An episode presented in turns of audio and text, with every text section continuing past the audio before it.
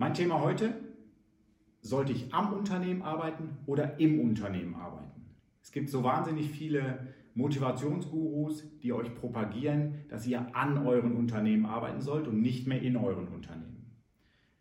Was bedeutet das? Am Unternehmen, damit meinen die, dass man das Unternehmen strategisch ausrichtet, dass das Unternehmen komplett ohne den Inhaber funktionieren kann und einfach weiterläuft, skaliert, weiter gut funktioniert. Und im Unternehmen arbeiten die, die wirklich operativ beim Unternehmen dabei sind und jeden Tag mitarbeiten. Der Gartenlandschaftsbauer beispielsweise, der mit auf die Baustelle fährt, mit in die Gärten und wirklich mit anpackt und ähm, die Unternehmen, äh, das also operativ im Unternehmen arbeitet. Ich finde erstmal, dass man das nicht unterscheiden kann in gut und schlecht. Es ist nicht gut, wer am Unternehmen arbeitet und schlecht, wer im Unternehmen arbeitet. Ich kenne wahnsinnig viele Unternehmer und das ist auch die große, große Mehrzahl der Unternehmer, die im Unternehmen arbeiten, damit aber sehr glücklich sind und wahnsinnig viel Geld verdienen und ihre Ziele erreichen. Das ist ja nicht schlecht. Auf der anderen Seite gibt es wenige, die nur am Unternehmen arbeiten. Und ich glaube, der, der richtige Weg ist so ein Twitter-Weg, also beides zu machen. Natürlich muss ich strategisch da sein. Natürlich muss ich schauen, wo möchte ich mein Unternehmen hin entwickeln. Ich muss an meinen Zahlen das Unternehmen führen und muss nach neuen Produkten, nach neuen Vertriebswegen Ausschau halten, am Unternehmen arbeiten. Aber natürlich muss ich als Unternehmer, als mittelständischer Unternehmer und insbesondere als Gründer, da ist das noch viel, viel wichtiger, auch im Unternehmen arbeiten. Denn ich muss doch wissen, wie lange dauert ein Arbeitsschritt. Ich möchte einen ganz einfachen Arbeitsschritt oder zwei Arbeitsschritte, zwei Arbeitsschritte äh, skizzieren. Der eine Arbeitsschritt ist der Aufbau des Vertriebs.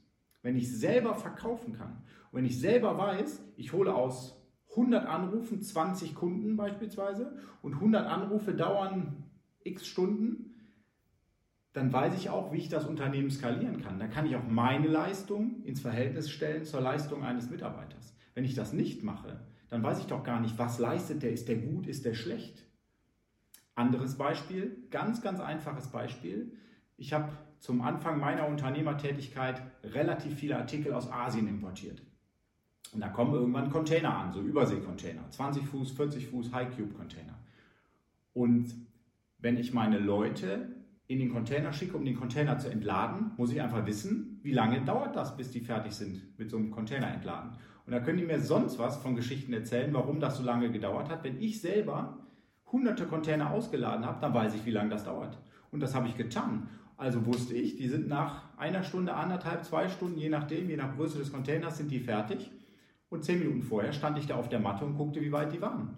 Sodass ich das Unternehmen immer weiter dadurch angetrieben habe. Aber das ist doch nicht falsch, dass ich dann im Unternehmen gearbeitet habe, um nachher am Unternehmen arbeiten zu können, weil ich wusste, wie lange dauert ein Prozess. Nun gibt es aber auch Aufgaben im Unternehmen, die kannst du nicht so einfach selbst vorleben. Ich habe Beispielsweise unsere Grafikabteilung, ähm, da habe ich Damen sitzen, die machen Dinge, von denen habe ich keine Ahnung. Ich habe keine Ahnung von Photoshop, ich habe keine Ahnung von, von Bildern, ich äh, habe keine Ahnung von, äh, wie man Videos schneidet. Das machen bei uns meine Mitarbeiterinnen. Aber ich weiß, wie lange sowas dauert. Ich weiß, welche Qualität ich erwarte. Und das weiß ich, weil ich mir vorher YouTube-Videos angeschaut habe, weil ich mit anderen Unternehmern gesprochen habe, weil ich gefragt habe, was kostet es bei euch ein Video zu produzieren, was kostet es bei mir. Und ich schaue, habe immer wieder geschaut, ähm, dass ich möglichst viele Referenzpunkte bekommen habe, um die Arbeit der Mitarbeiter, die ich nicht einschätzen kann, bewerten zu können, sowohl quantitativ als auch qualitativ. Und das ist doch nicht schlecht oder viel schlechter als jemand, der nur am Unternehmen arbeitet. Und ich finde, das Thema am Unternehmen arbeiten, wenn man das so propagiert, wie das viele tun, dann macht das gerade Gründern ein schlechtes Gewissen, wenn sie im Unternehmen arbeiten. Und lasst euch dieses schlechte Gewissen nicht einreden. Es ist extrem wichtig, dass ihr jeden Prozess in eurem Unternehmen kennt, dass ihr jeden Prozess in eurem Unternehmen selbst gemacht habt. Seid euch nicht zu schade dazu, auch zu putzen oder LKWs zu entladen oder im Lager Sachen zu sortieren. Das gehört einfach dazu. Und das bringt eine ganz enge Verbindung zu den Mitarbeitern im Unternehmen, die diesen Job jeden Tag machen.